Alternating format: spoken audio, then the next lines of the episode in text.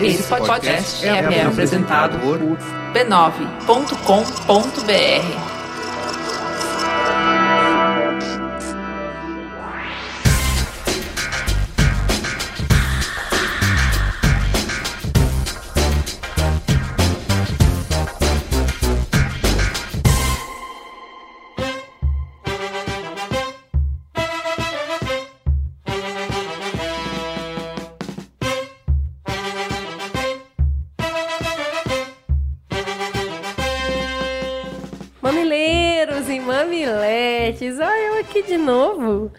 Agitados resolveram dar um tempo e depois dessa loucura toda, I'm back.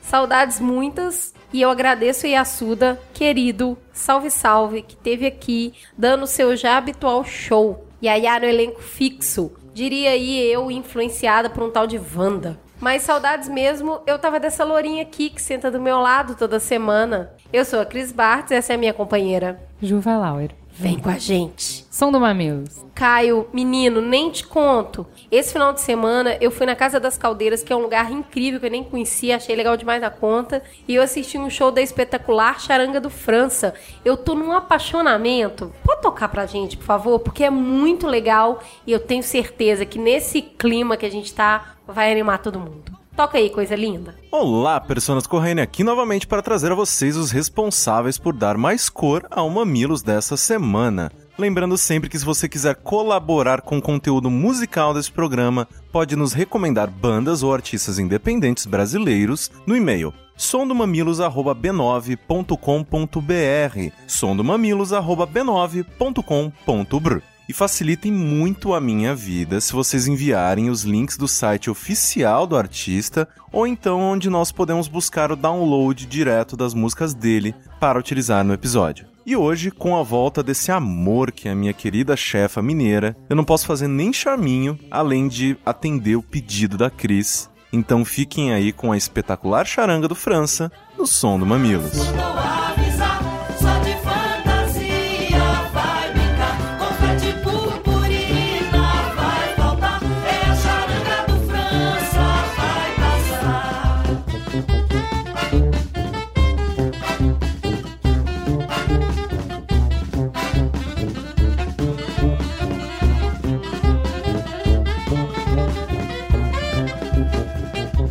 E o beijo para?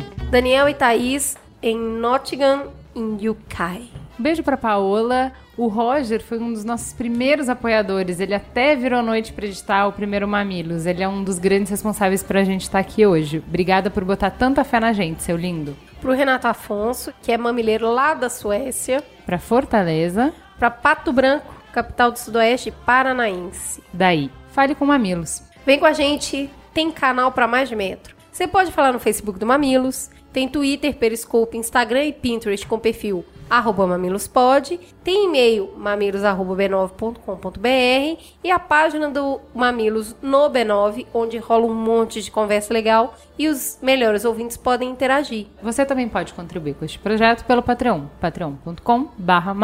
E no merchan dessa semana, gente, eu acho que já acabou as vagas do workshop, então nem adianta divulgar, mas eu fiz uma versão pocket lá na agência que eu trabalho e foi super legal, todo mundo ficou super empolgado, foi super bacana. Então, assim, vai que você não conseguiu uma vaga no curso e você queira levar o workshop para sua agência, Como aí você assim? já faz um bem bolado, Como não é assim? mesmo? Como assim? Juliana Valauer na minha agência? Não é muito legal? Eu quero agora! Eu acho também. Mas Fica tá aí uma dica, ideia. fica a dica. Fica uma ideia no ar, né? E o leitinho das crianças agradece. Isso mesmo.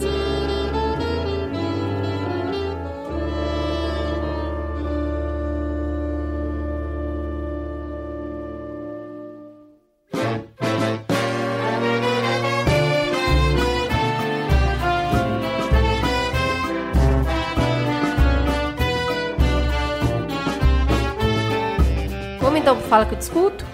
Vamos. O que, que o Matheus Lima disse? Oi, Ju e Cris trabalham numa empresa de engenharia de telecomunicações que presta serviços para provedores de internet. Hoje em dia, não há mais grandes empecilhos legais para se criar novos provedores de internet, pois não se trata mais de concessão, mas de autorização, que exige um processo mais simples. Assim, praticamente qualquer brasileiro pode montar uma empresa e criar um provedor de internet, TV por assinatura e telefonia fixa. Apenas na telefonia celular quem dá dificuldades, mas por conta do uso de radiofrequência, que é um recurso limitado, que é vendido em leilões caríssimos. Para ter uma ideia, de acordo com a Anatel, hoje o Brasil tem 2.648 provedores de internet autorizados. Aqui no Nordeste, as grandes teles praticamente não chegam nos subúrbios das grandes cidades e simplesmente não parecem ter interesse nas cidades do interior, o que fez com que essas áreas fossem dominadas por pequenos provedores, tornando esse mercado muito mais competitivo. O problema é que essas pequenas empresas também têm que contratar links de internet das grandes teles, que são as únicas com condições de fazer as conexões intercontinentais com os Estados Unidos e Europa. Tanto é que a própria Anatel possui um sistema para tentar facilitar a vida dos pequenos na hora de comprar recursos dos grandes. Vamos agora para um e-mail de um mamileiro anônimo. Uh. Bilhões e bilhões de reais em multas já foram aplicadas pela Anatel contra as operadoras. Por que não foram pagas? Será que por incompetência da Anatel? O nosso sistema jurídico prevê instâncias de recurso, seja dentro da Anatel ou posteriormente na Justiça Comum. E o sistema judiciário brasileiro pressupõe o direito à contestação dessas multas com recursos e manobras tantas que essas dívidas vão se arrastando até que o mérito tenha sido julgado em todas as instâncias possíveis. A Anatel vem, nos últimos anos, adotando outra postura. Não é interesse da agência engordar o caixa da União, mas sim que o serviço seja oferecido com qualidade. Dessa forma, a agência, com a anuência e concordância do Ministério Público, vem trabalhando com o termo de ajustamento de conduta, obrigando as operadoras a fazerem as melhorias e cumprirem as regras. A fiscalização do cumprimento desses termos e a sanção são bem pesadas para quem não as cumpre. Sim, a oferta de serviços de telecomunicações no Brasil tem seus problemas e pode melhorar, mas há uma mítica de que ela seja muito pior do que realmente é. Tenho amigos que moram na Espanha e na Inglaterra que já me disseram que acham a internet daqui melhor. Manter um celular pré-pago nos Estados Unidos e Canadá é bem mais caro do que no Brasil. Lá você também paga por ligações e mensagens recebidas. Na lógica adotada por eles, é interesse da pessoa receber a chamada em qualquer lugar. Aqui é diferente. Paga quem liga, não quem recebe. Por isso, é mais caro ligar enquanto receber ligações e SMS é virtualmente gratuito. Isso precisa ser ponderado quando as comparações são feitas. Muito bem.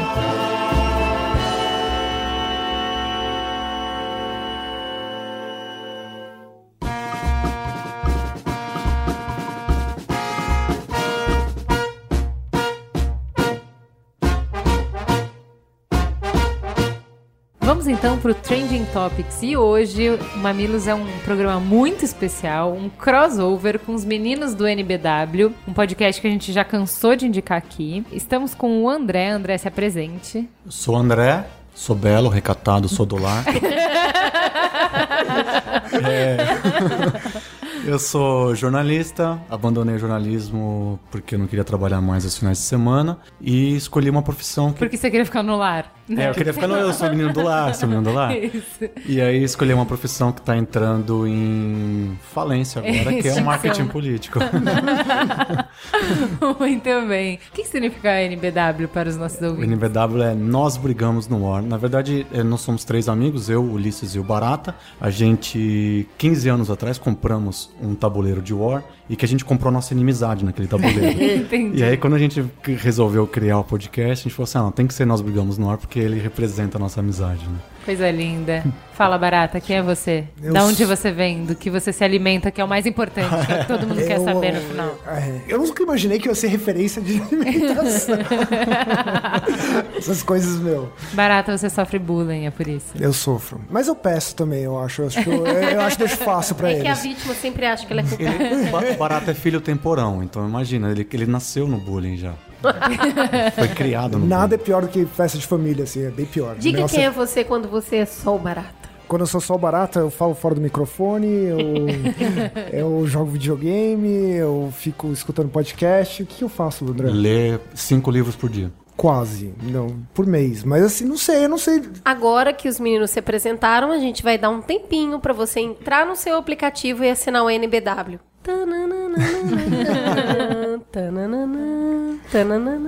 Assinou? Então tá bom, vamos em frente. Giro de notícias. Menina, não poderia ser outra. Número 3. Bela, recatada, e do lar. É uma reportagem sobre mim, basicamente. Em resposta a uma reportagem feita pela revista Veja, em que Marcela Temer é defendida como o padrão perfeito de mulher bela, recatada e do lar, mulheres de todo o Brasil têm postado fotos que quebram esse tabu do ideal feminino, reforçando: o problema não é quem a Marcela é, ela que sabe o que a faz feliz. É vender a Marcela como um padrão a ser seguido por todas as mulheres. As minas se rebolaram, não foi? É, As minas ficou louca. ficou louca. Você tá peladona no Facebook? Eu? Não? Eu Eu, não. tô. Entra lá. Não porque eu sou recatada, eu só não sou do lar. e dois, por falta de quórum, a Assembleia de São Paulo não analisa fraude da merenda. Segundo o Ministério Público, uma cooperativa de agricultores, a COAF, assinou ao menos 7 milhões em contratos com 21 prefeituras, além do governo estadual, somente entre 2014 e 2015, para fornecimento de alimentos e sucos para merenda. Parte desse valor, no entanto, era usado no pagamento de intermediários e agentes públicos que atuavam no sentido de facilitar ou fraudar as licitações para beneficiar a cooperativa. Apenas uma das quatro reuniões da comissão em 2016 teve quórum suficiente, e os legisladores deixaram de deliberar sobre vários temas na pauta relativos à investigação. E aí, se você não é de São Paulo, se você é de São Paulo, mas não entendeu bem a gravidade da situação, eu vou explicar porque eu vou te falar que até sendo mãe, me escapou no primeiro momento isso. Porque assim, sabe, não tem pão como brioches? Meio que foi a minha reação assim: ah, tá, máfia da merenda, chato, né? Roubar comida de criança, maus aí. E não entendi o que, que isso queria dizer até que chegou perto de mim assim. Se não tem merenda, a professora é obrigada a mandar as crianças para casa, né? A minha tia trabalha na- em creche do município e ela estava comentando o bafafá que isso está dando por conta do, do estado. Se não tem merenda, tem que mandar a criança para casa. Se manda a criança para casa, a mãe não pode trabalhar. Se a mãe não pode trabalhar, ela tá faltando no trabalho. Se ela tá faltando no trabalho, ela vai ser demitida. Demitida no momento de crise em que as pessoas, o desemprego tá altíssimo. Então é, é só para sentir qual é o, né, até onde vai a E questão nem é do faltar a merenda. Gira a economia é o né? inverso, né? E porque você está na escola e tem direito a essa alimentação, a gente sabe que muitas crianças vão por isso. Muitas crianças têm alimentação na escola. Quando ela não existe lá, talvez ela não exista em lugar nenhum. É muito importante, a gente está falando com um público que é de internet. É um público que é responsável por esses memes do recatada, bela e do lar. A falta de quórum ontem na Câmara dos Deputados de São Paulo, ela é muito mais importante do que um perfil da Marcela. Era isso que a gente devia estar fazendo o meme hoje. Sim, concordo. Não sei porquê. E é isso é uma coisa que a gente poderia discutir num programa inteiro depois. Esses problemas sérios que acontecem com o PSDB no governo do estado de São Paulo, ao contrário do que muita gente fala, não é que não viram notícia, mas não decola, né? Assim, não toma Não corpo, reverbera. não reverbera, as pessoas não se indignam, não. Pode falar, E não é que o, ou um ou outro, é que Sim, os sim. dois, né? Eu acho que atrapalha, fica mais complicado. Eu acho que já tem uma narrativa, vamos derrubar o PT, ou vamos. Não vamos pulverizar? Não vamos pulverizar, senão a gente não consegue fazer nada. Eu acho que o brasileiro tem um pouco daquele negócio assim, se deixar muito difícil, não vai dar em nada. Então vamos simplificar, vamos uma coisa de cada vez, porque o brasileiro não consegue prestar atenção em duas coisas ao mesmo tempo. Não, mas assim, o que o André tava falando nem era de o brasileiro, vamos pra rua e não, não, Ele tá falando do povinho da internet, nosso 1% aqui é, que fica é fazendo meme. E aconteceu no mesmo dia. Eu, politizadona, né, hashtag, por que que me mobilizo por umas coisas e não por outras? E aí eu acho que não tem como, algumas coisas é, pisa mais no meu calo, eu vou falar mais. Então, assim, quando você tá falando de direito de homossexuais, mulheres, negros, você tá pegando minorias, elas se unem para se defender e fazem muito barulho. Isso é um direito mais difuso, embora mais abrangente até, entendeu? Talvez Na por isso não verdade, eu tanto acredito barulho. que Sim, quem sim, tem pode ser. tanto acesso à internet não use tanto a merenda escolar como um motivo Isso. Também tem de necessidade primária. É, mas aí me incomoda muito essa parte de eu Não tenho que olhar de pro meu umbigo. Vamos lá. Número 1. Um, dia do Índio, só que não. Ontem, dia 20 de abril, é considerado o Dia do Índio, mas não temos muito a comemorar. E para ensinar um pouco desse panorama, o Risca Faca fez uma matéria sobre a última família Juma. Arucá é o último homem do povo Juma. No século XVIII eram cerca de 15 mil índios dessa etnia, mas hoje só restam um senhor de 82 anos e suas filhas Maitá de 31, Boreá de 35 e Mandei a mais nova, que hoje tem 28. Como são patrilinear, ou seja, seguem a linhagem paterna e como não existem mais homens, o futuro dos Juma já é considerado condenado, extinto. E essa é o final da família. Essa ideia encena um pouco do que está acontecendo com os índios. A matéria é bem boa, vai estar linkada na pauta. E o reclame é o que os índios, eles são como os pretos, favelados e mulheres, só que com menos visibilidade ainda. Então é um tema que a gente em algum momento vai ter que entrar a fundo. Hoje foi para dar esse overview, mas precisamos falar sobre índios. Eu vou falar que assim, eu, eu fiz letras na USP e uma das matérias que eu fazia optativas era tupi. Não tem dicionário de tupi, não tem nada. A gente. E assim, há um tempo atrás se estudava no colégio, era matéria obrigatória. E Tupi. em faculdade de letras. E sumiu, Se ninguém perde, se né? estuda. Ninguém, é engraçado, é invisível. Índio não causa, ninguém liga. Vamos falar então da votação do impeachment no Congresso. O que que aconteceu então? No último domingo, 17 de abril, o Brasil parou durante seis horas para ver 511 deputados da Câmara votarem a continuidade do processo de impeachment contra a presidenta Dilma Rousseff.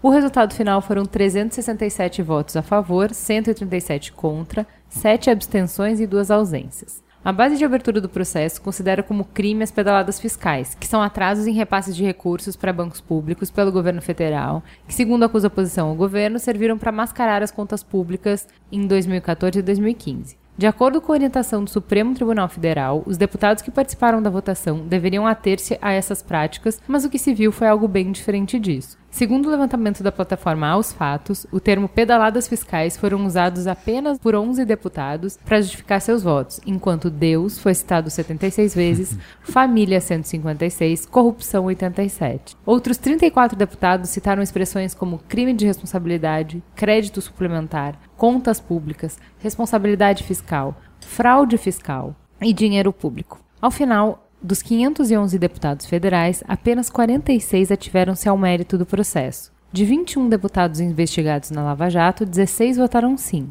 Dilma só teve maioria de votos contra impeachment na Câmara em três estados: Bahia, Ceará e Amapá. Fora os números, foi um show de tiro, porrada e bomba. Discussões espalhafatosas com dedos em riste, ausência de concordância verbal, dedicatórias ao estilo Xuxa, com Bolsonaro e Jean no centro. Isso tudo num domingo. Os deputados trabalharam com afinco. Mas ó, preocupa não, porque agora eles tiraram uma semana de férias para repor as energias. Então, gente, recuperando o fôlego, vem sem pressa, vem sem medo. Na mesa hoje, uma análise desse cenário, porque existe, o que representa e onde nos leva. E uma coisa que eu acho importante para a gente começar a discussão, só para deixar claro o viés, porque sempre vai ter viés e sempre vai ter recorte, né? É a gente estabelecer aqui quem votou em quem. Em quem que você votou para deputado federal? Deputado federal, no último foi Luiz Erundina, A Luísa Erundina se elegeu? eleita. Eleita? Ela é deputada Ela estava lá votando? Tava, ela votou? tava, votou. No, que, que ela votou? Ela Sim votou ou não? Contra.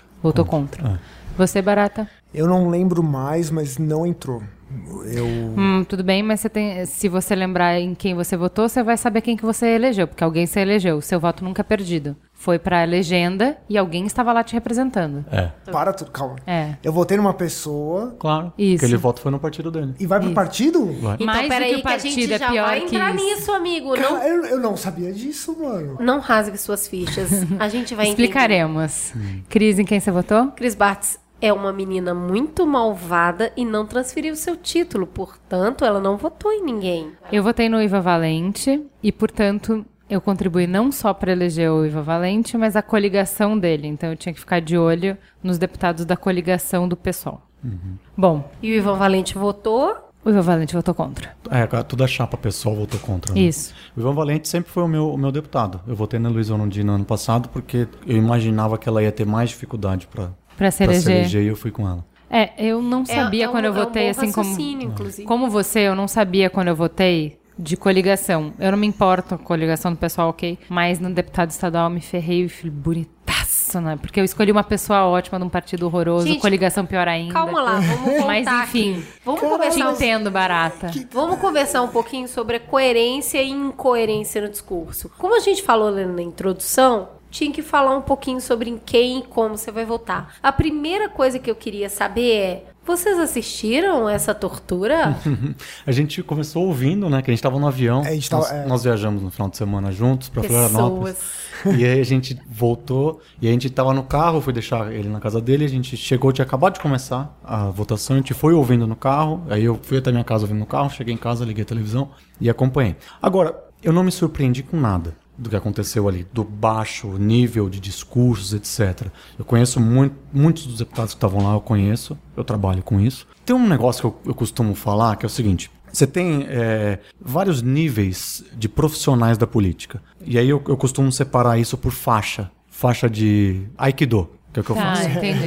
Então é faixa, a ordem da faixa de Aikido é faixa branca, amarela, roxa, verde, azul, marrom, preta. O vereador, ele é um faixa amarela. O faixa branca, ele, para ele se candidatar e conseguir chegar lá, ele primeiro ele faz ali a política dele na comunidade, etc. E aí ele se candidata, chega na Câmara dos Vereadores. Então ele é um faixa amarela. Ele pouco entende de política, ele não entende praticamente nada de política. Ele é um cara bem raso, na maioria das vezes. Obviamente sempre tem exceções, tem os carreiristas de vereador. O deputado estadual, ele é um faixa roxa.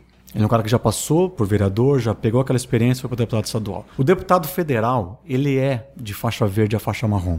Você tem ali pessoas que são muito cruas e que vão ser eternamente cruas. Alguns analfabetos, alguns que não, não têm raciocínio, que estão lá só fazendo dinheiro, etc. Mas que tem um nicho de votos dele ali. E aí a gente viu os discursos dessas pessoas. Você tem, obviamente, um Eduardo Cunha que ele é faixa preta. Ele é um cara que ele é carreirista. De, ele, o Eduardo Cunha nunca vai ter pretensão de ser um senador nem presidente. Ele sabe que ele não, ele não é o que ele quer. Ele quer ser deputado. Porque ele já ficou rico sendo deputado e vai ficar se mantendo ali com essa liderança que ele tem ali. Já no Senado você só tem faixa preta. No Senado você não tem um faixa colorida ali. Até um Romário da vida. Ele é um cara que ele é faixa preta. Ele é um cara que ele, ele sabe muito, ele é muito bem assessorado. Então a gente não vai ver isso que aconteceu no último domingo, a gente não vai ver no Senado. No Senado vai ser uma coisa bem mais com classe, bem mais. A gente pega aí, a gente tem José Serra, tem a Luiz Nunes, temos. É discussão em nível mais alto. É um você nível- tá falando. é um Vai nível ser mais alto. transmitido, vocês sabem? Eu não, Ah, eu não vai. tô sabendo. É, não sei, porque ainda nem marcou data, né? É Então, tipo, é, mas vamos vai- lá, momento, né, classe.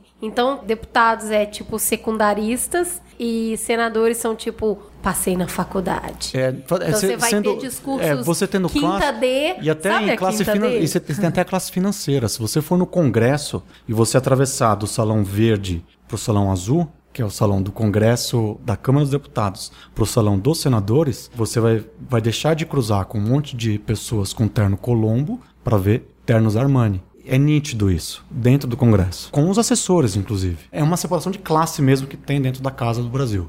Tá e certo. essa, essa classe, ela é também intelectual, diferente, intelectualmente diferente. Quando a gente ouviu a plataforma Aos Fatos fez um trabalho super legal de fazer análise de discurso e falando um pouquinho sobre votos coerentes, eu vou colocar um exemplo aqui, tá? Pra gente falar o que que é coerente e incoerente dentro do que narrou o mandatário que chamava as pessoas para dar o seu voto. Então, por exemplo, vamos lá. Márcio Marinho, do PRB da Bahia, ele falou, por exemplo, aqui não estamos caçando ninguém. Essa parte de examinar o processo e aferir se houve ou não crime depende do Senado Federal. Queremos sim, nesse momento, dar oportunidade para que essa população possa ver se houve ou não crime de responsabilidade. Mas nós temos a certeza que houve. Sabem por que temos certeza, senhoras e senhores? porque a nossa bancada examinou com muito respeito, com muita competência, que realmente houve crime de responsabilidade, porque foi ferida a Constituição Federal e também houveram as pedaladas fiscais. Eu suprimi aqui o erro de concordância. Mas o, o que, que a gente está falando? O cara fez um discurso coerente. Eu posso não concordar com Sim, ele. sim. Mas ele chegou ali e expôs o ponto dele dentro do âmbito que circundava o assunto e colocou a, a frase dele. E aí a gente vai para os discursos que tomaram conta da internet, que foram discursos incoerentes. Eu vou citar três aqui. O primeiro, pelo meu estado de São Paulo, governado há 20 anos por políticos honestos do meu partido Esse cara não mora em São Paulo. pelos produtores rurais, que se o produtor não plantar, não tem almoço nem janta. Pela família quadrangular. Esse eu vi algumas Não. Pelo e- fim da vagabundização remunerada. Em memória do meu pai, memória. Por causa de Campo Grande, a morena mais linda do Brasil. pela BR 429, Por Daiane, Matheus e Adriane. Por todos os corretores de seguro. Não, e pra mim o pior de todos é pela troca de sexo na escola. O que, que ele quis dizer, né, com isso? Mas vocês não veem. É o mesmo jeito que eles fazem campanha política. né? Sim, é, exa- virou o- horário tempo- eleitoral, o horário- Exatamente, eles olharam e falaram assim: a oportunidade de eu falar na televisão. O que, que eu falo? Eu tenho que falar meu nome Isso. e uma frase que pega. Foi o jeito que a gente selecionou esses caras. É, mas é que assim, A gente não o, que pode que, eu, ficar o, que, que, eu, o que que eu acho, que eu até falei pra Cris, você teve nos dias anteriores um tempo pra realmente debate e que foi televisionado pela TV Câmara, TV Senado, enfim. É, na verdade, Que era- sempre é televisionado pela TV É, Câmara, né? mas- É, mas só que que, nos dias pessoas- anteriores a Globo News tava passando. Nossa, Isso, é que, pra que as pessoas pudessem ver, que era assim, olha, tem 15 minutos pra Os cada líderes. líder e 15 minutos por partido. Eu acho uma, tinha um- uma outra divisão além dos líderes, que era para as pessoas realmente, aí era pra fazer debate de ideias e aí era pra tipo, que nem num tribunal, Sim, sim. sabe, aquela, aquelas apresentações de, tá, então mostra o teu caso, Teve mostra também 25 minutos, acho que pro relator, 25 minutos pra defesa, o Eduardo Cardoso. Então, é, esse é o momento em que as pessoas vão formar opinião. Ali era voto. E aí, voto, e esse é o motivo do voto ser pessoal e ser televisionado, é a transparência de você saber, não, eu quero que o meu candidato se posicione e diga, eu votei no Ivan Valente. O que, que o Ivan Valente vai dizer? E aí, eu acho que é isso, porque você acaba falando, você não fala com o seu espectro todo. Você fala só com aquela pessoa que vai te eleger. Claro. Se você agradar só aquela parcela que vai te eleger, já tá feito, Tá lá entendeu? tá- mas é, é- é seleção natural. É que nem funciona. Você não precisa ser o melhor, você só precisa sobreviver. Exato, E esses deputados, eles falam com segmento. Exato. Eles não falam aberto, eles Exato. falam só com aquele cara. O Jean Willis fala com o LGBT, Isso, o, exatamente. o Bolsonaro fala com os militares. Exatamente. Os caras que defendem a- a def- o pulso firme e tudo. Isso. Enquanto um cuspir no outro, os dois vão ser eleitos. Exatamente. Ok. É, é do interesse deles eles se espancarem. É. do interesse deles que o Bolsonaro existe e que o. e que Um o- depende do outro no final Um depende do. É, é Batman e Coringa. Esse é o próximo ponto, né, Cris? Exato, porque quando a gente entra nesses dois personagens que, dentre todas essas discussões, pontuaram aí, né, foram o que mais chamaram a atenção, a gente começa pelo voto do Bolsonaro. Então, assim. O que, que aconteceu? Nada acabou estremecendo mais grande parte dos brasileiros do que esse voto, que foi o número 317. Num discurso de um minuto, porque todo mundo acabou falando muito rápido, mas ok, são 511, demorou pra caramba. Acho que era 30 segundos, na verdade, né? É, mas aí a galera, Ah, sim. tipo o discurso do Quem era, Oscar, quem, era, a sabe? fa- quem era a favor podia falar um minuto, não era vaiado. Quem era contra. Foi mais ou era menos vaiado. isso. Hum, viva a Cunha. E daí o, o Jair Bolsonaro, ele conseguiu homenagear, num discurso muito rápido, o Eduardo Cunha, a ditadura, as forças armadas, a inocência das crianças, Deus e um ex-torturador. Tudo em nome, claro, da liberdade. A citação ao nome de Carlos Alberto Estrela Ustra, citado como o pavor da Dilma, foi gatilho para um monte de gente que sabe exatamente quem é esse cara. Ele é o ex-comandante do COI, ele faleceu em 2015 e sem responder pelos seus crimes. Ele era acusado de 47 homicídios, inclusive de sequestros também. Sabe-se que nos processos de investigação que o Ustra fez coisas inimagináveis com Dilma pessoalmente. Ele estava presente nesses momentos. A gente não vai descrever aqui, mas coisas que eu não imaginava. Tem um nível de tortura, porque eu confundo, inclusive confundia no início disso, bater uma coisa, tortura é outra.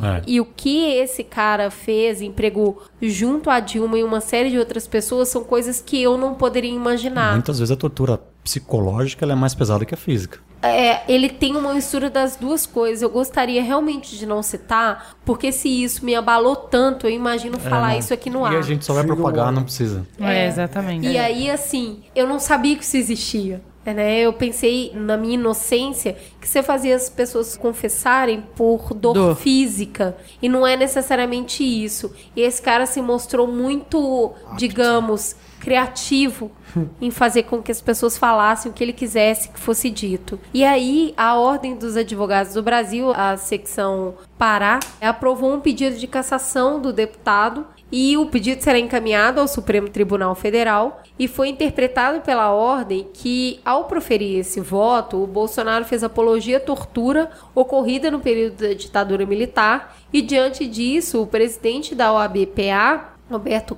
Campos, nomeará aí uma comissão de juristas para elaborar um pedido de cassação do parlamentar carioca junto ao Supremo Tribunal Federal. E hoje, hoje à tarde, a gente está gravando na quarta-feira, né? Hoje à tarde, acho que o Ministério Público Federal também acatou as 18 mil queixas que tiveram aí num, num site. Não me lembro onde Ah, que foi feita essa isso. queixa. Eu fiz também. E, e ele vai investigar, vai analisar o discurso dele, o Ministério Público. É, porque assim, o, qual é a, a questão? Você tem o parlamentar, ele é protegido, ele tem um- um- uma proteção especial, além do que o cidadão comum tem, de que ele não pode ser processado por qualquer coisa que ele falar no exercício da legislatura. Sim. E isso é uma coisa importante. Não, Acho que até, até não por isso é eu acho que muitos, motivo. muitos perderam medo e foram lá e falaram assim: Cunha, você é um bandido, você é um gangster. Foi, o Ivan não Valente falou isso, processados. Isso. É necessário, é importante, enfim, tem toda a sua função. O que a gente está falando é o seguinte: eu até falei para Cris, eu não sei, não, não sou jurista, não sou especialista, para entender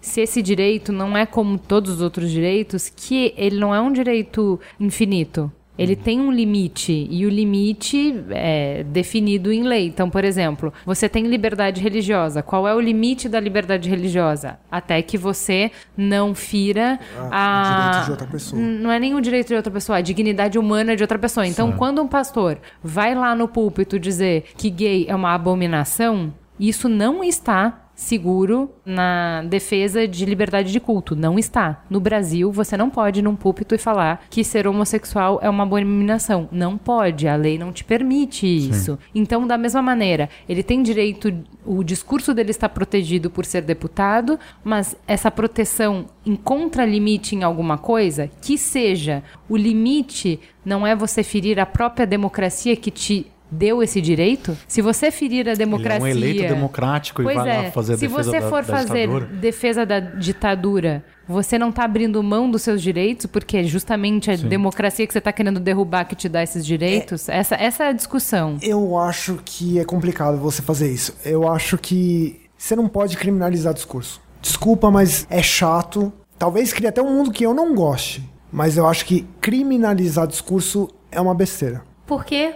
Eu acho que é melhor as pessoas falarem o que elas acham e daí você pode responder. E isso é uma coisa que a gente tem no Brasil. Em vez de você. é, todo mundo é. Ah, o Brasil não tem preconceito, o Brasil é super legal, mas assim, você nunca sabe a opinião de verdade das pessoas. Tá, mas a partir do momento que ele fala o que quer, ele pode ser respondido Eu também com o que não acho, quer. também acho. Eu Ele concordo não po- que ele ele vai- não deva ser silenciado. O que eu concordo é que ele deve ser responsabilizado pelo que ele diz. ele tem que Eu ter não, acho, eu não acho que é o Estado que tem que discutir o que que é aceitável ou não. Tudo tem que ser discutido pela sociedade. Mas não, é se for discutir, se a gente for pra discutir com a sociedade, ele tá falando que o nicho dele vai ser eternamente deputado. Acabou. E eu acho que a a brincadeira é justamente essa. E eu acho que se pegar e, e prender o tiro, eu caçar ele, vai, você vai estar transformando 15 Bolsonaros. Concordo. Voto no barato. Ele tá esperando o que ele mais queria. Ele, ele fez, ele calculou aquilo. Ele fez um- uma fórmula pra causar o máximo de, de. Revolta. De revolta, de abaixo assinado, de gente. Porque o eleitor dele.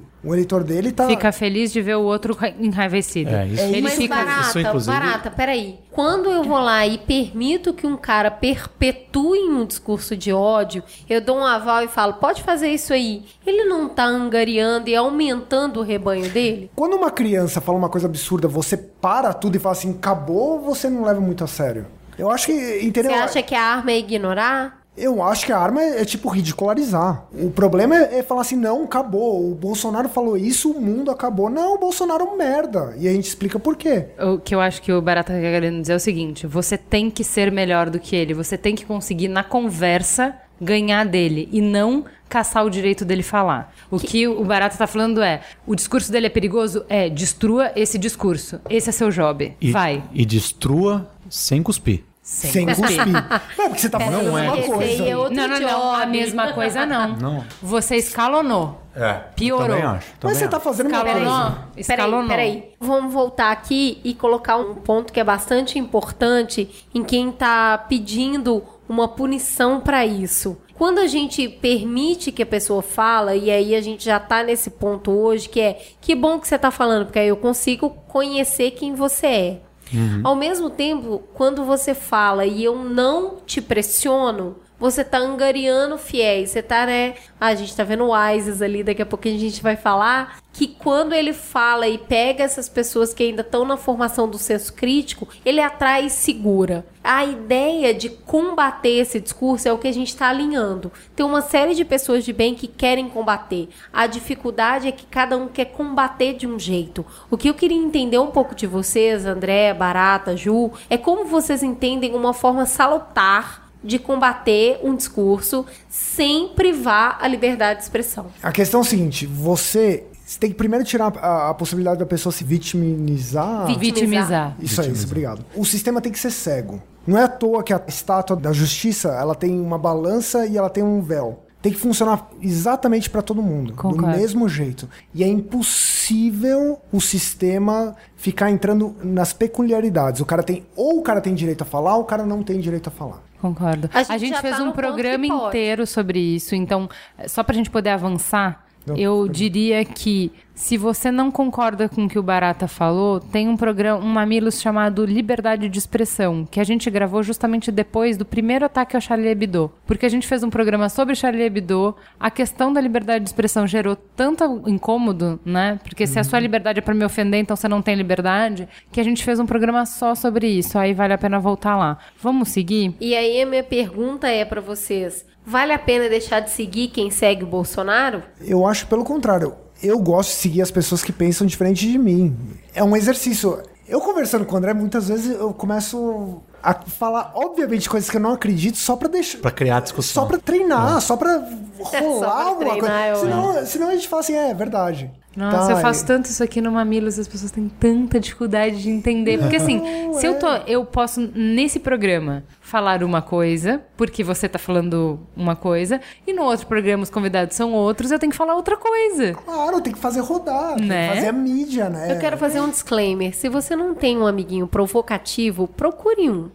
É, procura. Ele vai te tornar uma pessoa melhor. Vai, vai, vai fazer você pensar mais na vida, pensar, é, estudar mais. Não Eu- tô te falando pra ser amigo do Bolsonaro. É, eu era mas muito- pessoas que provocam você te ajudam a alimentar Sabe qual é a minha argumentos. resposta pra essa de tipo, se você pode, não precisa seguir, assim, olha, gente que segue Bolsonaro, muito obrigada e tal. Assim, de verdade, o que a gente conversa bastante no Mamilos é: você não vai viver na sua comuna hippie, onde só as pessoas que acreditam como É, você é. Convivem com você, onde o padeiro acredita o que você acredita, o taxista, a professora, o professor de ginástica, Tem um de balé, assim, né? Não, não, você vai viver numa sociedade em que cada um acredita uma coisa. Então você vai ter atrito com o tio do bar, você vai ter atrito com o vizinho, você vai ter atrito com o primo, você vai ter atrito. Então, assim. Não Se dá só não sou- seguir, porque você até consegue não seguir no Facebook, mas na vida você não consegue. Então, assim, precisamos aprender a conviver. Precisamos, mais do que conviver, escutar. Então, assim, eu fiz esse exercício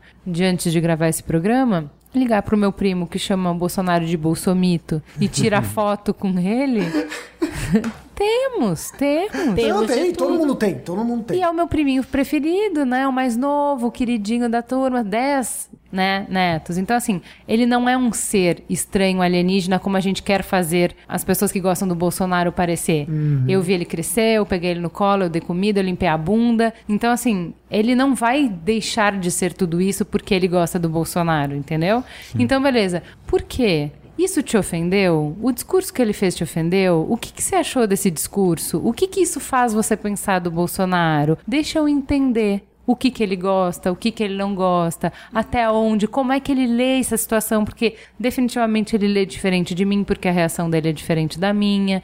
Então, assim, você se afastar disso não vai ajudar, porque conviver você vai obrigatoriamente ter que conviver. Então, se você deixar de seguir, cada vez você vai entender menos. Mora no Facebook. É, mora, e, imagina se o seu vizinho for bolsonarista, né? O que, que você vai É, fazer? Mudar de meu casa? é, no caso. Não. É, então, Aquele de casa. cara que olha pra sua casa É. quando você viaja pra praia, É, então. sabe? Fazer Aquele gente boa pra caramba. Agora, você não precisa seguir a página do Bolsonaro, você não precisa ir no Ah, extremo. descobri isso recentemente, tá? Mas- Que tem uma- um aplicativo que você pode seguir sem dar like. Criseluca, thanks.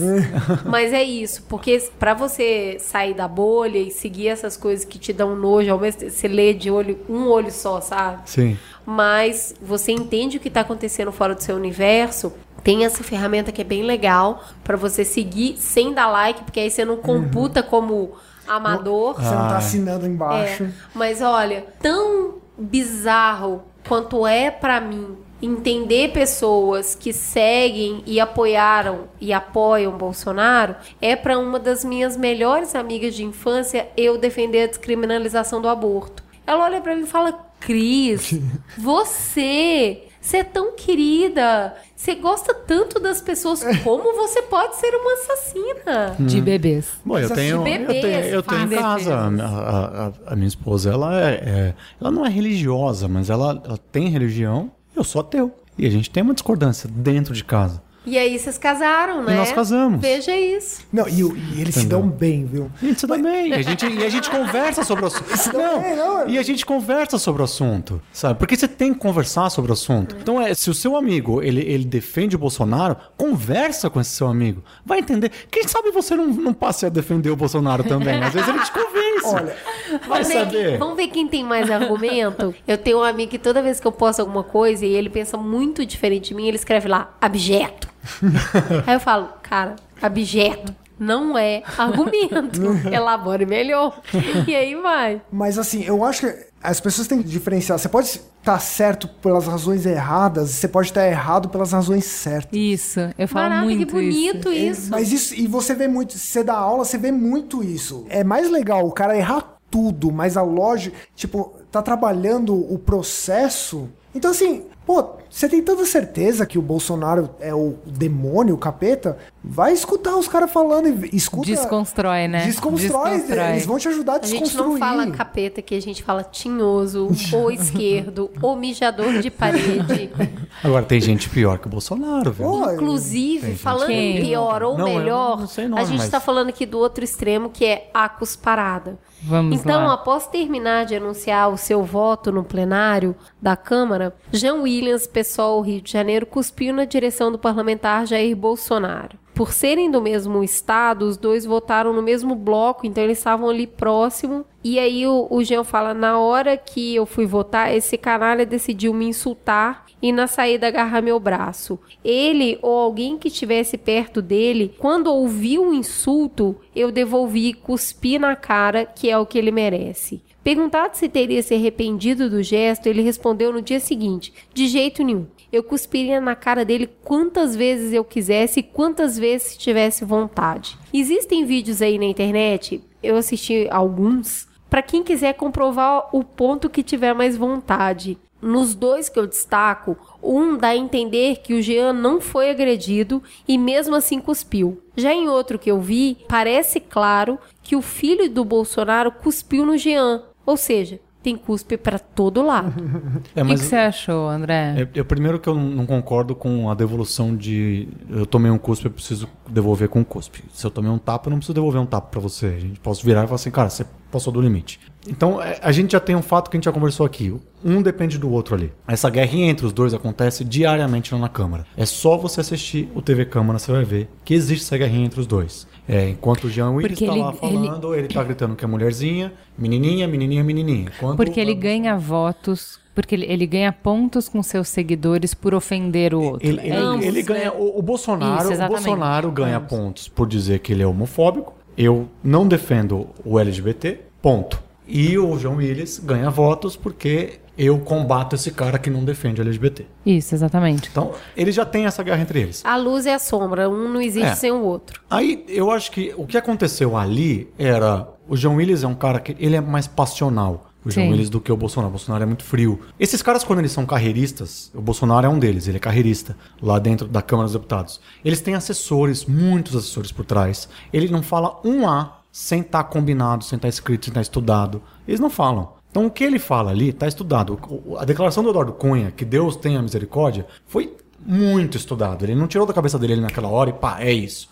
Foi muito estudado antes. Em pesquisas, só para complementar, em pesquisas aparecem o que, que o brasileiro mais acredita: Deus e família. Quais são as duas coisas mais importantes para o brasileiro? Deus e família. Por isso, não é no vácuo que os discursos representam isso. Por Deus, pela minha família, pelo meu filho, pela minha mulher. É porque é isso que o brasileiro quer ouvir. É, Então você consegue fazer mais impacto em 10 segundos. Isso, exatamente. É, bom, me fala um, um candidato que tem coragem de chegar numa campanha eleitoral e falar, eu sou ateu. Capaz.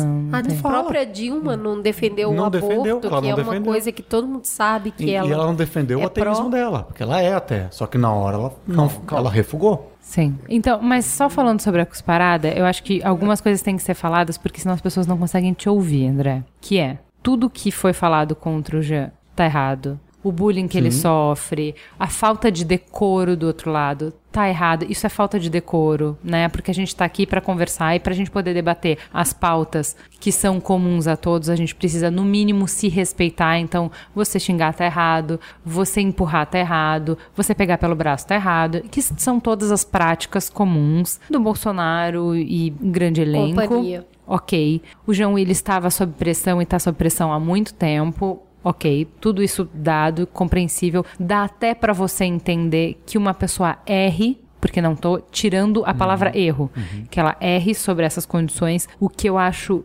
impossível de entender para mim, Juliana, é que no dia seguinte ele não respeite o meu voto, porque se eu votei no Ivo Valente, de alguma maneira, né? Na legenda no pessoal contribui aí, me Não, sinto é, responsável. não, caso não nele porque é do Rio, porque é do né? Rio, Mas é. só quero dizer que me sinto entendi, representada, né? entendi. Sinto que, assim, não me sinto responsável pelos erros do Bolsonaro, mas me sinto responsável pelos erros do João Willis e por isso eu sou mais crítica com ele. Já falei Uhum. no Mamilos aqui que a gente tem que parar de ficar apontando o dedo dos outros e ser mais crítico, porque assim, se cada um melhorar o seu lado, o todo Claro, melhora. Então, assim, eu sou responsável por quem eu voto, né? Pela qualidade de quem eu voto, por isso sou mais crítica com o Jean. Acho muito complicado no dia seguinte ele não vir a público e falar. Independente do nível dos meus oponentes, independente do tipo de debate que eles querem propor, eu estou aqui com uma proposta de defender a democracia. Para defender a democracia, eu defendo que as pessoas se encontrem, conversem encontrem soluções. Não existe possibilidade de se encontrar soluções quando a gente cospe na cara um do outro. Então, eu como representante do povo, eu numa sessão que é histórica, que vai entrar para os livros de história, eu não posso dizer que quando alguém me ofende, eu escalone e cuspa para a pessoa me dar um tapa na cara, para eu puxar uma pistola e para a gente dar o exemplo e incentivar uma guerra civil. Então, no momento em que o país está precisando de diálogo, eu falhei como deputado e eu peço desculpas. E é- e- se e ele, não é um faz isso no dia, diálogo, é, né? se ele não faz isso no dia seguinte, pra mim é tudo circo e é tudo armado e ele que não está se colocou no mesmo nível do Bolsonaro. Que- mim, como é. eleitora dele. Que aí entendeu? começa a conversa de o que, que me separa daquilo do que eu estou lutando contra. A linha é muito tênue. Eu luto contra. Se eu agir igual, o que, que vai me separar disso? E aí é toda a nossa conversa sobre até que ponto eu vou, até que ponto eu devo ir, até que ponto eu respondo com a mesma É, moeda. Eu, eu, eu concordo muito com, com a Ju, porque eu acho que o maior erro do Jean Willis não foi a cusparada. Olha que absurdo. Foi ele no dia seguinte não se arrepender da cusparada. Exato. Ele voltar e falar: Não, eu faria de novo. Quantas vezes eu quiser. aí Não, virou mas- populesco. Mas você foi. Mas isso, isso Mas só é. mostra o que a gente está falando, que é um depende dessa briga do. Ele ganhou eleitores com isso. Eu vi E muita gente, muita, muita gente dizendo, é isso aí, o que eu queria era fazer isso mesmo. Ah, eu vi, eu vi hoje do- de uma grande amiga minha no, no Facebook. Ela disse: João Willis errou ao cuspir no Bolsonaro. Errou porque devia ter acertado no nariz, não, não sabe? Aham.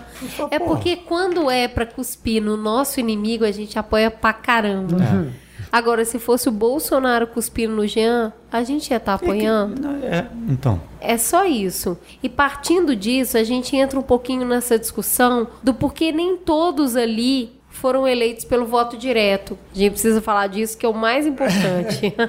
Eu acho. É foda Então vamos lá.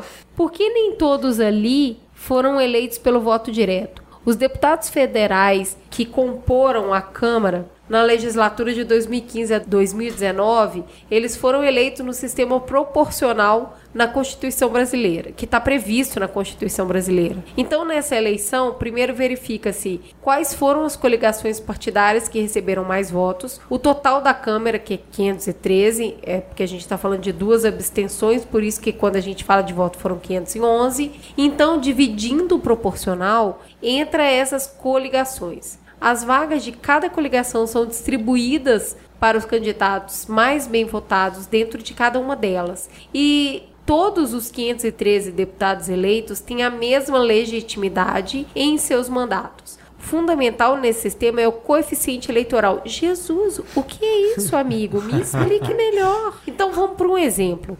O Distrito Federal tem oito deputados. Se a gente pegar ali os 1,45 milhões de votos que são válidos e dividir pelos oito, a gente vai chegar nessa coisinha chamada coeficiente, que é 181,7 mil votos. Esse seria o número necessário para um candidato se eleger lá no Distrito Federal. Mas não se trata dessa eleição direta, e sim do proporcional. Isso permite que um deputado se eleja com menos de 100 mil votos e ele está lá. Então, quer dizer, pegou, dividiu, repartiu, e é dentro dessa mexida que somente 36 deputados que votaram lá no domingo foram eleitos pelo voto direto. Então, quando a gente falou, ah, a Ju no início do programa falou em quem você votou, em quem você votou, em quem você votou, um monte precisou de um empurrãozinho. Mas isso não é problema se você considerar que é- o nosso sistema ele é por partido e não personalista. Então, por exemplo, seria problema maior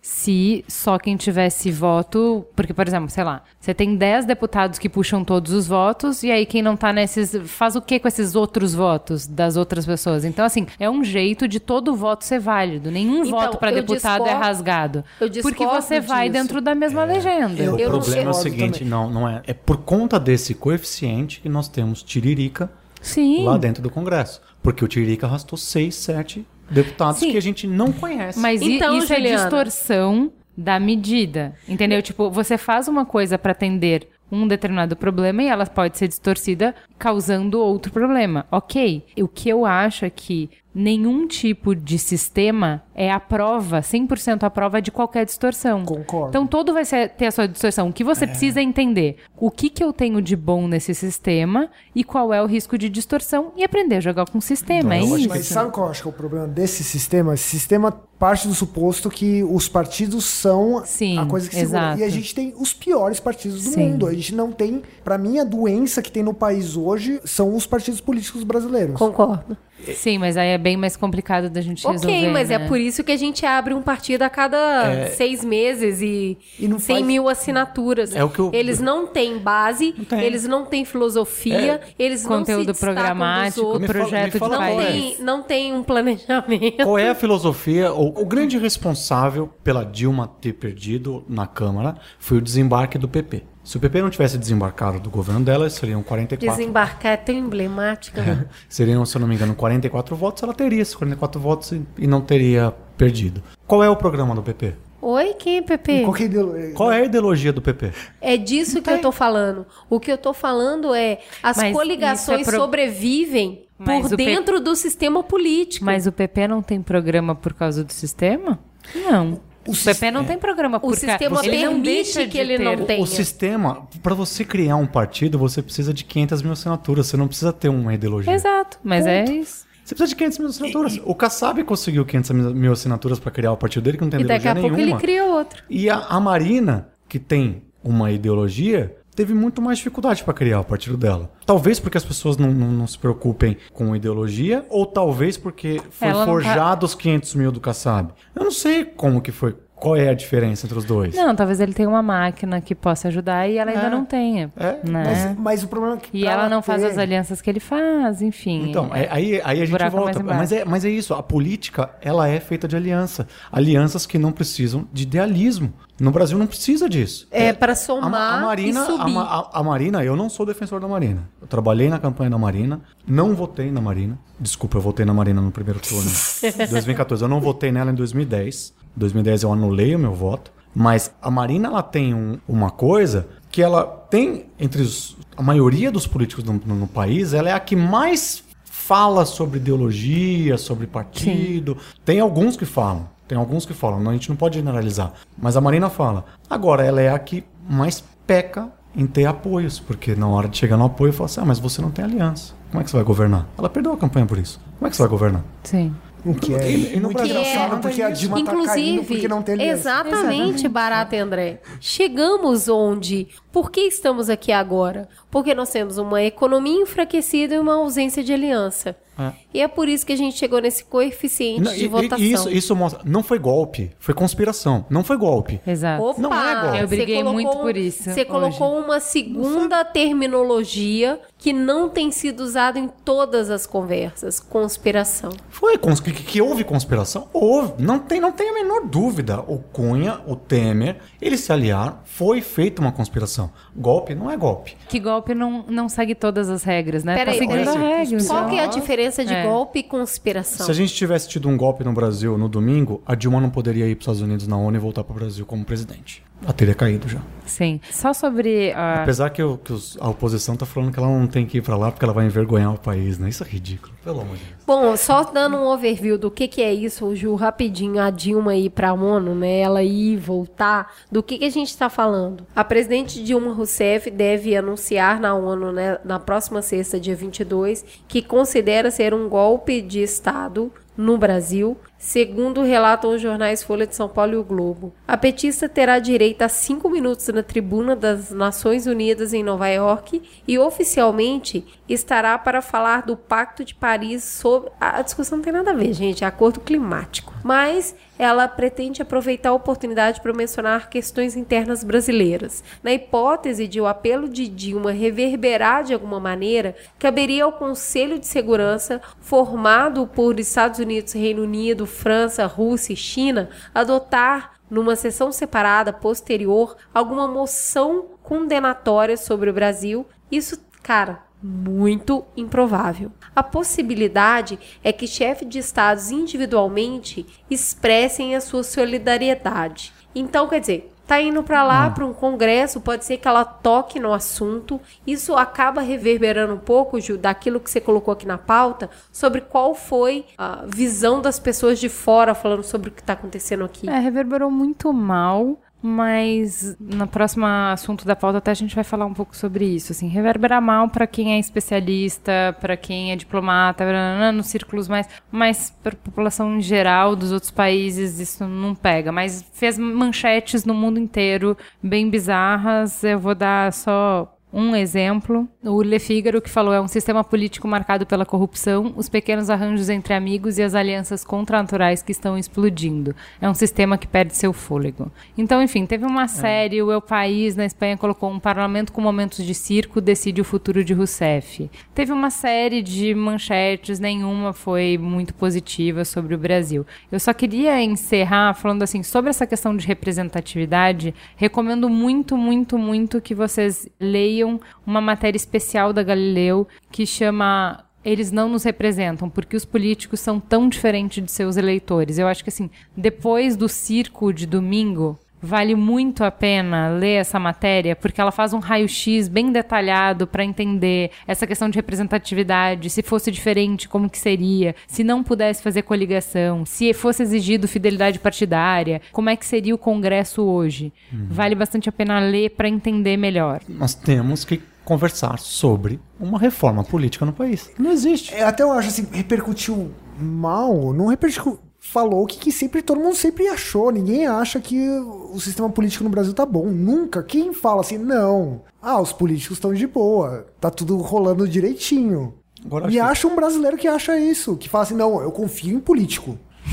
político é o cara pra confiar na, na sociedade brasileira. O Ninguém acha isso. Mas no mundo, eu acho, né? No Você tem uma mundo. crise de confiança e de representatividade no mundo, na verdade. Parar de ser míope, né? Sim, eu acho que a política no mundo está passando por uma, uma dificuldade. Em muitos países está sendo trocado direita pela esquerda, esquerda pela direita. Está acontecendo isso muito no mundo. Eu preciso voltar um pouquinho na questão do golpe, conspiração, que eu acho que eu consigo deixar claro agora. Sim, muito bem. Foi feita a pedalada. Foi feita a pedalada pelo governo Dilma. A pedalada fere a Constituição. Fere a Constituição. Isso é passível de impeachment. É passível de impeachment. Todos os governos fazem, a maioria, todos não, a maioria dos governos fazem. O Estado de São Paulo faz. Fez pedalada recentemente. 16 governadores. 16 governadores fazem. Então, eles deveriam ser passíveis de impeachment? Sim, deveriam, porque existe impeachment também para governador e prefeito, não é só para presidente. E aí entra o ponto. Não é golpe, é conspiração. Não fizeram a conspiração pro Alckmin cair, pro Beto Richa cair. Fizeram a conspiração pra Dilma cair.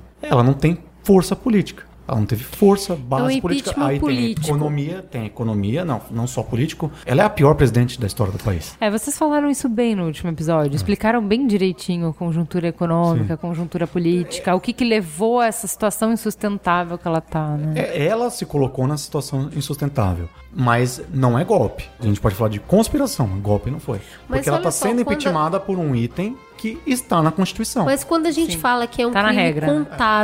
E não um crime fiscal, que o crime contábil não está previsto como tese de impeachment, e aí? Onde a gente entra? É essa a minha pergunta.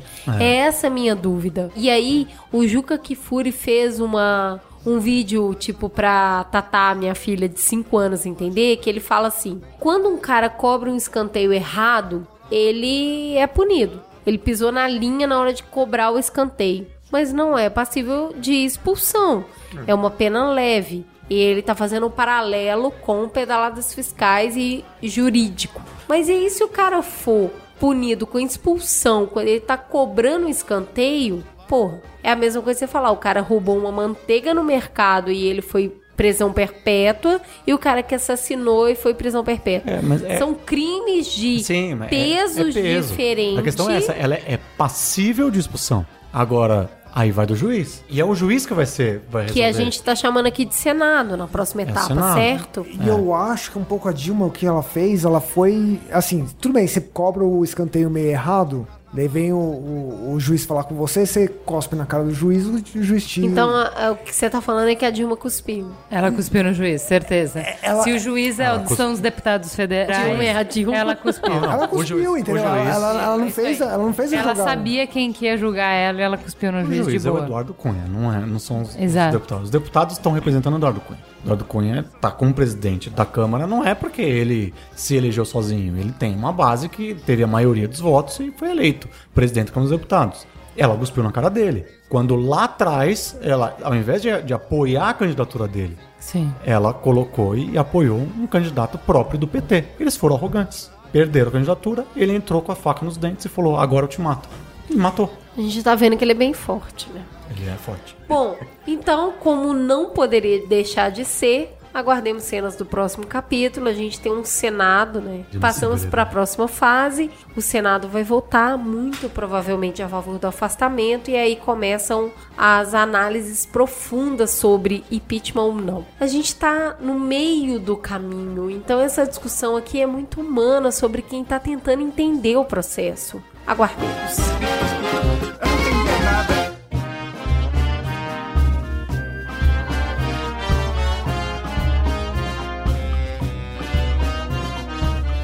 Iniciando agora o tema número 2, que é tão simples e leve quanto o número 1, um, Estado Islâmico ameaça o Brasil. Oh.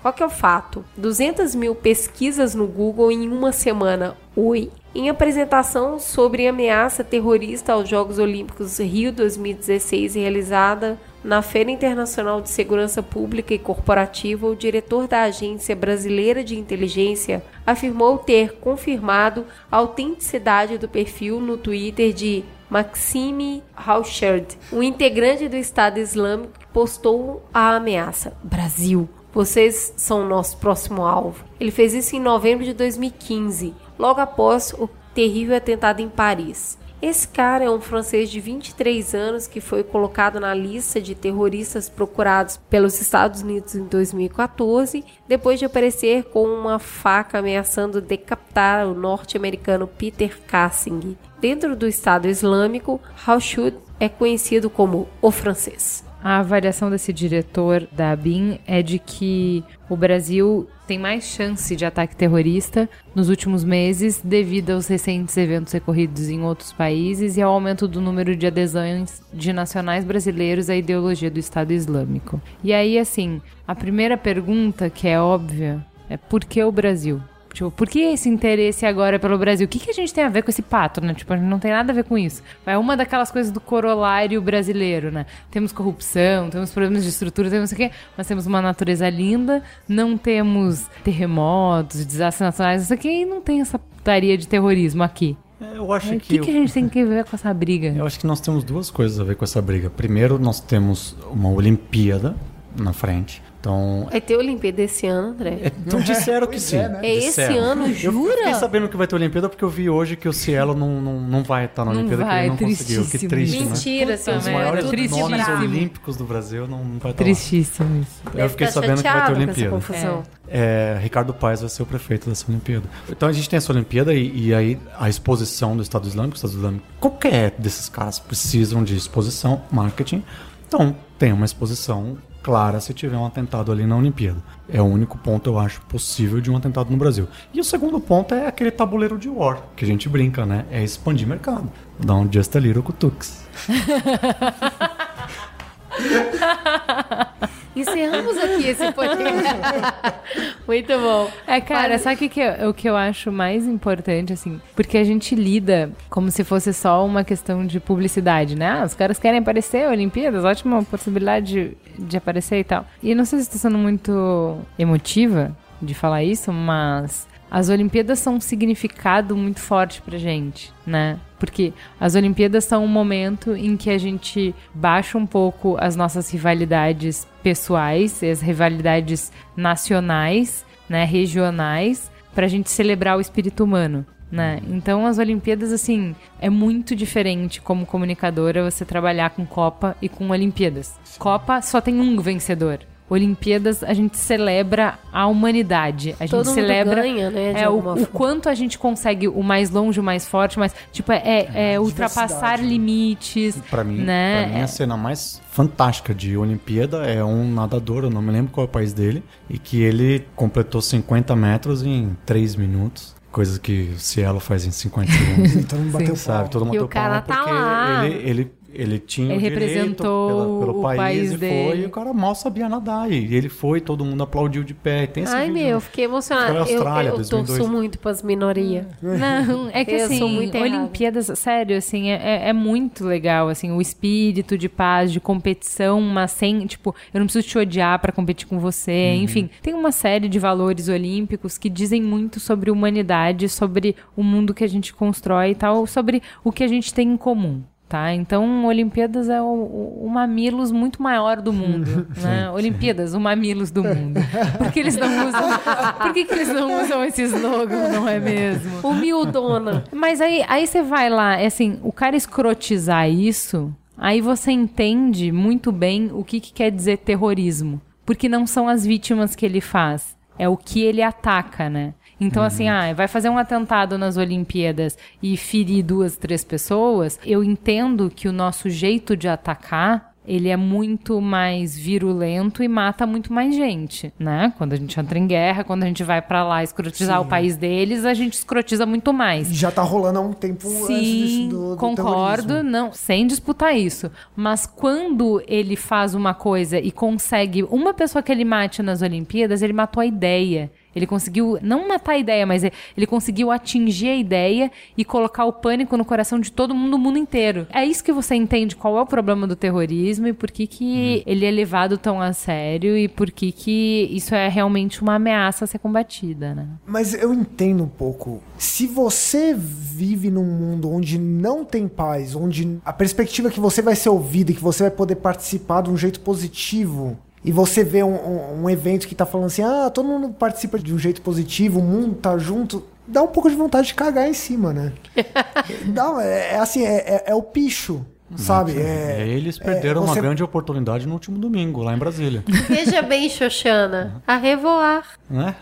Com certeza. E aí, quando a gente vê esse universo colocado, né, uma situação tão delicada, o que que o brasileiro faz, né? Ele corre, Não, ele não. tem medo?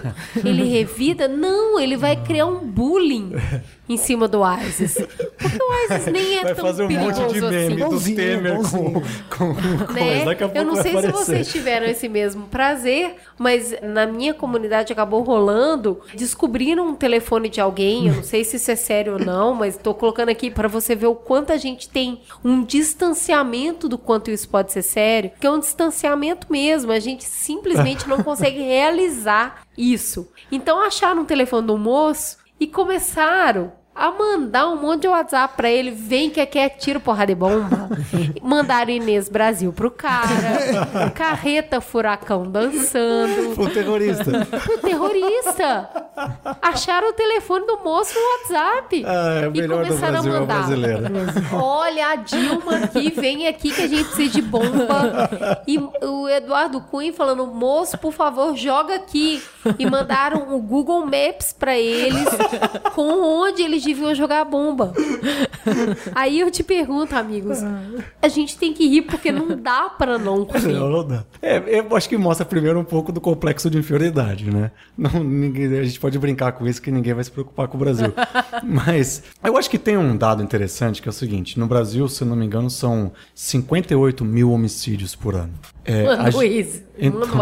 Mano, a gente, a gente só perde em violência por luta armada no Oriente Médio para a Síria. Cara, sério, é tanto assim? É. Eu sabia que era grande. Mas... É não, mas peraí, mas isso são em números absolutos ou relativos? Porque olha o nosso tamanho, olha o Oriente Médio, né? Acho que. Não, não, não. De- é dentro dos países, é, então, obviamente. Não, Não, é então compara o- proporcional, sim. Compara o número eu- do eu Brasil. Queria, eu queria ver o com- número do Rio de Janeiro, dos não declarados também, né? Do- Nossa, se você juntar com, os policiais que não contam como homicídio, É, olha, amigo. aqui, é, se, se você pegar a, a conta da Secretaria de Segurança Pública de São Paulo, essa nova conta que eles fizeram, elimina essa nova conta e pega, adiciona a chacina, porque na chacina de, de Osasco tiveram acho que oito mortos Sim. e eles contabilizaram um, Ah, porque foi um crime só, né? um crime só. Então, é- acho É, que então, é justo. Então, se você expandir Acho isso, que faz pegar, sentido. e pegar São Paulo, a São Paulo é do tamanho da Síria e, e ver proporcionalmente, só que a Síria vive numa guerra. Declarada. Declarada, oficial. A gente nem guerra civil é. Se não, tiver- cara, mas é que eu, eu acho que é diferente. A gente falou isso quando a gente falou do atentado aqui, que assim, eu entendo que você fala, ah, todo dia tem morte e tal, mas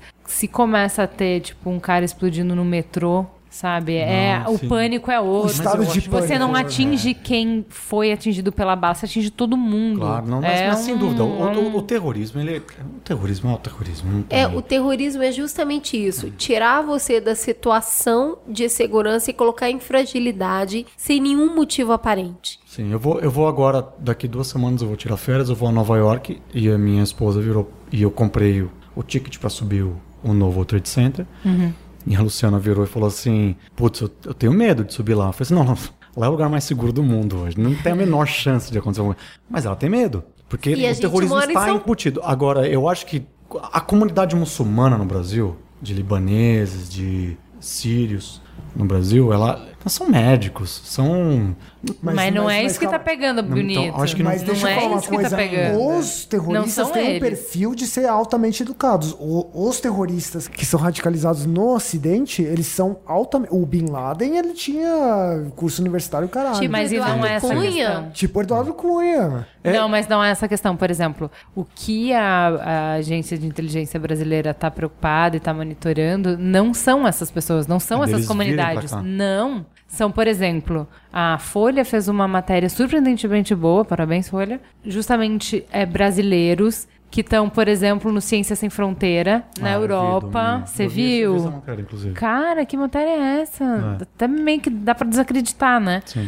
E aí são cooptados lá, justamente porque eles buscam você, tá longe de casa, tá com saudade, né? E o passaporte brasileiro é um passaporte super cobiçado, porque ninguém desconfia daqui, né? o cara brasileiro, o quê? É Bunda, festa, futebol, né? Carnaval. Não, não precisa temer, né? No máximo você guarda a carteira. Inclusive, que é o se, que eu, se não, pensa se eu não me engano, existe uma lei olímpica que o turista que chegar no país com o ingresso, ele entra, ele não precisa do visto. Uh, Não sabia Tem um disso. negócio desse. Que eu acho que já existia, sempre existiu, e estava sendo revisto depois dos ataques da França. Que aí começaram a rever essa lei, entrar em acordo com o COI, para ver se já se consegue mudar essa lei. Porque o, o- o país não pode negar o visto de uma pessoa que comprou ingresso para vir assistir. Ou um Sim. familiar de um atleta que veio assistir. Como é que você vai negar? O visto para mãe do atleta, pro irmão, pro primo. É. Doido do atleta. Doido. O, o- o- o nadador francês que veio aqui. nunca, né, e Barão? que tem um Então, primo mas- que, que morou na Bélgica um tempinho É, e tá vindo pra cá e eu sou primo daquele nadador. Não, o que tão, mas é assim, es- estão mesmo monitorando células que estão atuando no Brasil. Já existem Uhum. 10 brasileiros filiados ao Estado Islâmico que foram monitorados. E 10 eles consideram um número grande. Sim. Entendeu? Os caras então, que assim, acharam o Bolsonaro raso. Exato. 10 você explode a Praça da Sé já. O É, não, é que assim, não, não vão coordenar 10 e tal, mas assim, dá pra. Nove fora, sobra o cara que consegue fazer o estraguinho que precisa, entendeu? Uhum. Então a questão é, não tô falando dessa comunidade, esquece essa comunidade que você falou, não tem nada a ver com eles. É. Você vai pegar pessoas que têm uma revolta social, que não têm laços familiares, que não têm expectativa de vida, que não tem nenhuma ideologia, não sei o quê. Você vai se aproximar, dar atenção, dar afeto, condições, grana, nananana, e uma ideologia, by the way. Ju, é Entendeu? super importante isso que você tá falando, porque num momento que a gente tá de polarização puxada muito forte para os extremos, é um campo muito fértil para alguém que já tem uma ideologia organizada te oferecer um propósito. No momento que a gente tá tão, meu Deus, para onde vou? Quem sou? Onde estou? Se chega alguém e traz para você um PMO, Uma oportunidade dessa pra aparecer pro mundo, né? né? O que é PMO? É um processo de organização que vai mostrar para ele quem sou, onde estou e para onde vou, no momento que a pessoa está flutuando, é sedutor. Então eu acho que é disso que a gente tem que falar com um pouco mais de seriedade. Eu concordo e dou muitos likes nos GIFs, porque eu acho que o humor mostra o nosso ridículo. Eu acho isso super legal e eu acho que o brasileiro faz isso melhor do que qualquer outra pessoa. Mas num outro e em paralelo, eu acho que a gente precisa analisar o quanto isso realmente representa um risco. No momento onde a gente está tão flutuando no nosso futuro, é muito fácil cooptar pessoas para um processo que já está instaurado, que mostra exatamente para onde você deve ir. E não venha me falar que isso está muito longe da nossa realidade, porque a gente está discutindo algumas facetas tão extremas quanto isso tem sido feito fora do país. Eu acho que essa mensagem que a gente deve deixar aqui é preocupante. Eu acho que é isso. A gente pode estar zoando. Eu vi o Titanic do impeachment e vi o bullying com o WhatsApp do terrorista. Só brasileiro é capaz. Nenhum outro povo. Mas em última instância, a gente precisa prestar atenção nisso. Que futuro a gente está oferecendo para as pessoas para que elas não se sintam seduzidas por isso, por algo posto. E até uma coisa assim, o bairro onde eu vivo tem muçulmanos. Tem as moças com hijab e tal. Até a escola que eu dou aula teve até um caso que ela sofreu bullying, teve que sair porque chamaram ela de terrorista. Eu fico com um pouco de medo dos coitados dos muçulmanos aqui, que o André tava falando que são médicos, são estão querendo criar a família deles aqui e tal. O quanto eles vão sofrer Exato.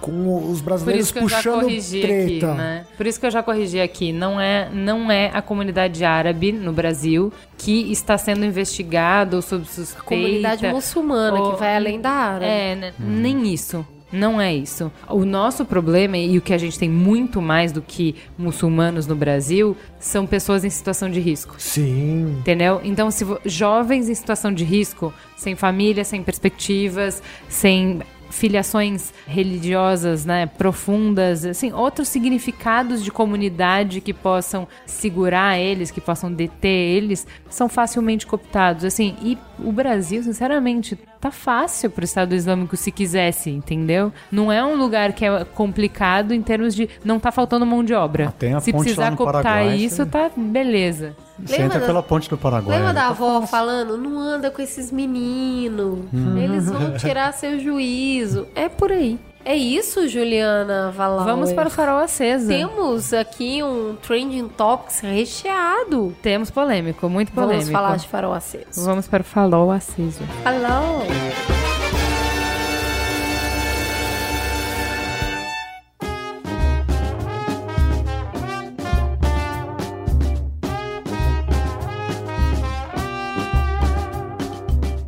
Então pro farol aceso que eu tô doida pra saber que esses moços vão indicar. Conta aí, André. Vou indicar duas. Uma é, curiosamente, questão de dois anos atrás, eu tava ouvindo o, o Braincast, e aí eles falaram de passagem, não foi o Qual é a Boa, foi de passagem, eles falaram sobre um teatro em Nova York que chama Sleep No More. E eu achei super interessante, voltei, anotei o nome, eu tava com passagem comprada para Nova York, comprei o ingresso e fui lá assistir. E foi a coisa, em relação à arte, foi a coisa mais absurda que eu já assisti na minha vida. E agora eu vou voltar a Nova York e já comprei o ingresso de novo para para reassistir. o que acontece? É um teatro de imersão, ele é dentro de um hotel, é Macbeth, é representado lá, Macbeth de Shakespeare. Quando você entra no teatro, você ganha uma máscara, uma máscara parecida com o da, do Anonymous. E aí você entra no, no, hotel e você acompanha a peça. A peça ela não é linear, ela é uma peça que acontece em vários cômodos, são três andares do hotel. Tesão, hein? Ela acontece em vários. É, não, é demais. Ela, ela acontece em três atos. São, são, na verdade, não três atos, são três vezes a peça. Então a peça começa com baile, Aí tem o baile lá no primeiro andar, aí os atores se separam e vão embora, e aí você escolhe quem que você quer seguir, você vai atrás Ai, e menino, começa a que assistir. indecisa que eu ia ficar. E, e esse é o grande barato do, do, do negócio. Você tá ali vendo com um monte de gente mascarada do seu lado, só não tá mascarado os atores. E você tá ali, a peça é muito pouco falada, ela é mais dançante. É um, é um balé contemporâneo e um street dance. e tudo. Juliana ia adorar. E aí você tá aquela cena, de repente você vê uma correria atrás, e aí você olha pra trás de você, tem um monte de gente de máscara correndo atrás de uma pessoa. Você fala assim, putz, deve estar pegando o bicho ali. Você abandona aquela cena e vai atrás daquele outro. E aí você vai construindo a sua própria peça. Uma hora depois, eles, todos os atores se reúnem, levam você para a sala de jantar, que é onde tem o desfecho de Macbeth. E aí acaba esse desfecho, tem o baile de novo, eles se dissipam e você vai atrás. Então você tem três vezes a história contada e você escolhe as três vezes. Gente, cadê Miguel Falabella pra trazer isso pro Brasil? Pois é. Se alguém quiser investir em mim, eu, eu, eu consigo dirigir já. Adorei. Não vi, já gostei. É, é fantástico, é fantástico esse teatro. Então é Sleep No More, é off-Broadway, não é Broadway. Fica no bairro do Chelsea, que é o bairro mais legal do momento em Nova York. Então, quem quiser ir, e eu devo isso ao B9. Minha outra indicação é um livro que é em cima desse tema que a gente fez agora do Estado Islâmico. O livro chama Submissão, do autor francês Michel Houellebecq. Esse livro ele conta a história, ele é um, é um futuro distópico. Ele foi lançado uma semana antes do ataque do Charlie Hebdo. E, inclusive, ele até na época do lançamento ele cancelou a, a, a divulgação, tudo. O que acontece? Esse livro ele acontece, ele é passado em 2022 e em 2022 a fraternidade muçulmana ganha a eleição presidencial na França. E aí ele conta a história do que acontece com a França, ela se tornando muçulmana. Então conta a história das mulheres. Ele é um cara que não era muçulmano. Ele, o livro é contado em primeira pessoa. O personagem ele é um professor de Sorbonne. Eu não lembro qual é o curso que ele dá aula, acho que é de história. Não, não me lembro qual é o curso, mas ele é um professor doutor de Sorbonne e ele tem que se transformar em muçulmano a partir da, da, da fraternidade muçulmana virar presidente. E aí o livro discorre sobre o que aconteceria com a França. A França, a gente sabe, tem muitos muçulmanos lá dentro. E então é um futuro distópico, mas é interessante essa, essa análise que ele faz. do- É um bom livro. Parece Submissão. bom mesmo. Barato. Eu vou indicar um- um- uma palestra do TED meio antiga da Chimamanda Adichie, que eu, eu acho que assim, é- é uma coisa que normalmente quando eu encho a cara sozinho eu fico vendo pra mim dar uma inspirada assim de vez em quando assim. Eu... É bom essas coisas. Essas né? coisas são foda. né? Adoro. Eu tenho umas três coisas que eu também sempre vejo quando eu tô, tipo, meia boca. É, então, eu faço isso também. Eu tenho, tenho- também um- tenho um. Depois eu te conto as outras, tá? Por favor, por favor. Eu, então, eu tenho, eu tenho contas minhas também. E é bem legal que, assim, conversa com um tema um pouco que eu acho que a gente falou tal, e que é ah, o perigo da- de uma história só, né? E é bem legal, eu não, eu não vou saber explicar, o André sabe, fica explicando várias coisas aí. Eu assiste, porque eu não sei falar. Ó, Mas é gente, isso. é- eu já vi, então escutem barata. Ju, Bom, indico primeiro o terceiro episódio do Código Aberto, que é uma entrevista com a Carol Baracá, head de marketing do Spotify, tá super legal. E eu tenho uma não indicação pra fazer. Eu gosto adora, o André adora. Eu gosto. Que é no caso assim, eu deveria indicar alguma coisa pra vocês, mas eu não consigo porque todo o meu tempo livre eu estou ocupando com uma coisa que eu não posso indicar pra vocês, tá? Que eu não indico o novelão mexicano com sotaque britânico da BBC, que é escapismo absoluto e irrestrito. Tá? Então assim, todo mundo que tá comigo, né, vai no Twitter, fala pra mim, Ju, tá muito difícil essa semana, Ju, não consigo aguentar as timelines, o que que eu faço? Me ajuda, me abraça. Não assisto. Não, é assim, confere comigo o checklist. Drama de época? Check. Figurinos incríveis? Check. Moça ingênua, batalhadora, de bom coração, vinda direto do interior pra vencer na cidade grande? Check. Chefe rígida, sargentona, mas que no fundo tem um bom coração e só quer zelar pelas meninas? Check. Inimiga maquiavélica, tramando intrigas, mas que no final vai se transformar na sua melhor amiga, porque afinal de contas, a gente fugiu pra ficção justamente pra tudo funcionar, não é mesmo? Check, check. que mais? Moço complicado, porém envolvente. Porém comprometido, porém tão legal, porém inacessível. Amor proibido? Check! tem órfão, tem tio bonachão, tem amiga divertida, tem vi- vilão misterioso, malvado. É Bete a feia. Bete a feia. Você pode Só que escolher o você pode escolher o trope que quiser que eles entregam. Cê- é, é delivery de trope de, de seriado. Tem, gente, tem. Eles não têm vergonha nenhuma dos clichês, eles assumem a canastrice, mas tem um certo frescor. Sabe o que, que mais te incomoda na novela? Que é clássico de novela, que é assim, qual é a trama clássica? Eu que- tô tramando uma coisa contra você, então te chantagio e você tem que proteger sua mãe, seu irmão, sua melhor amiga, seu namorado. O que, que você faz? Ao invés de você ir lá e falar com ele, você fala, não, vou te proteger. Então você some, você faz o que a pessoa que tá te chantageando Você fica com quer. aquela cara de quem tá escondendo alguma coisa. Não, você você sabe, você abre mão da sua vida, do seu amor, do seu filho, de qualquer coisa pra proteger aquela pessoa, beleza. Sabe o que, que eles fazem nesse negócio? Ô, mano, fulana veio aqui e falou isso, isso, isso, isso. E que se eu não fizer isso, isso, isso, vai dar ruim pra nós. É muito bom, porque É o novelão dos ingênuos. Você olha e fala assim, não, não fez isso, acabou, né? Você fala, Eles economizaram umas duas, três temporadas disso aqui. Essa conversinha aqui economizou umas três temporadas aqui. Então, assim, eles não têm medo de ser clichê. Não eu têm adoro medo.